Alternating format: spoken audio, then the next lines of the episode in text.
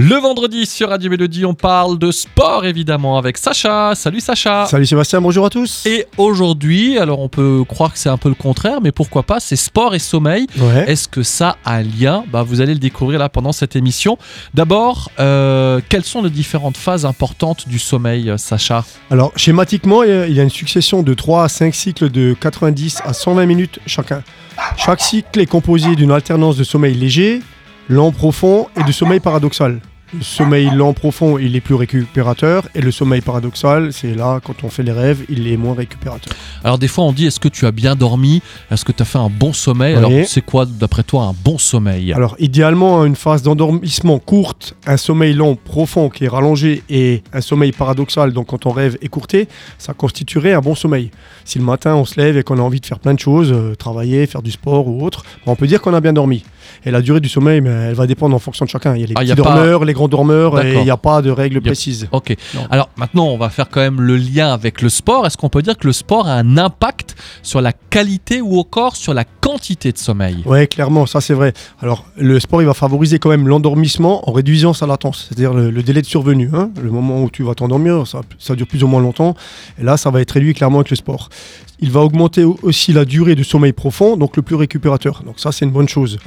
Il va aussi réguler le rythme circadien. Alors ça, c'est l'horloge interne de 24 heures. hein. On fonctionne tous avec une horloge de 24 heures interne, Mhm, avec mhm. des phases d'éveil et de sommeil. Et le, le sport aide à réguler mieux ce rythme donc. On va aussi réduire les phénomènes d'apnée du sommeil, hein, des gens qui ont ces, ces phénomènes-là. Et donc le sport va relâcher un petit peu les muscles concernés, donc on va avoir moins d'apnée du sommeil grâce au sport. Et puis encore une dernière chose, bah, c'est que le sport il va améliorer la régulation des rythmes circadiens lors de décalage horaire. Par exemple, quand tu vas voyager Ah oui. ou quand tu fais un travail posté. hein. Les gens en 3 x 8, alors ils ne dorment pas au même moment, ils mangent pas au même moment, Ah oui. et ils travaillent pas au même moment, donc ils sont tout le temps décalés. Eh ben, quand les phases d'éveil et de sommeil elles changent, ben, faire du sport, ça aide euh, à, à supporter ça beaucoup mieux. Mhm. Alors du coup, euh, par rapport à tout ça, quand, faudrait-il euh, s'endormir? S'entraîner. Oui, s'endormir, bien sûr. S'entraîner.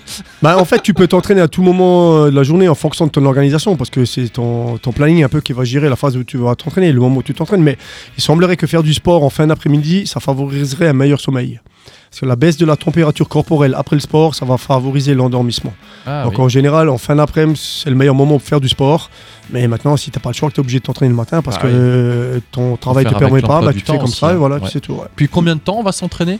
En fait, la qualité du sommeil, elle s'améliore avec la durée de la séance. Donc, une heure de sport, c'est suffisant pour augmenter la durée de sommeil d'une dizaine de minutes à peu près. Et deux heures, ça semble être la meilleure formule. Voilà. Et ensuite, je dirais qu'une fréquence de 3 à 4 séances par semaine serait idéale pour réguler le sommeil qualitativement. Donc, tu essaies de faire 3 à 4 séances.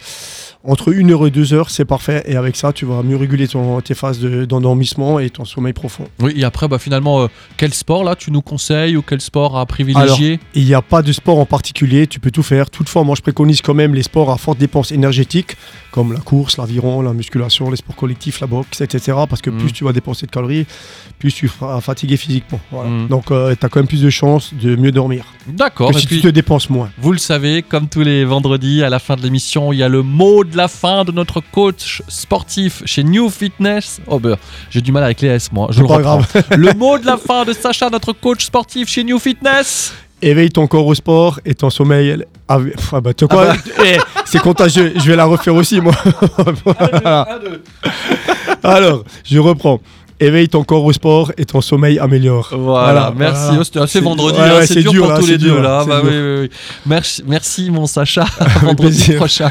ciao, ciao. Ciao, ciao.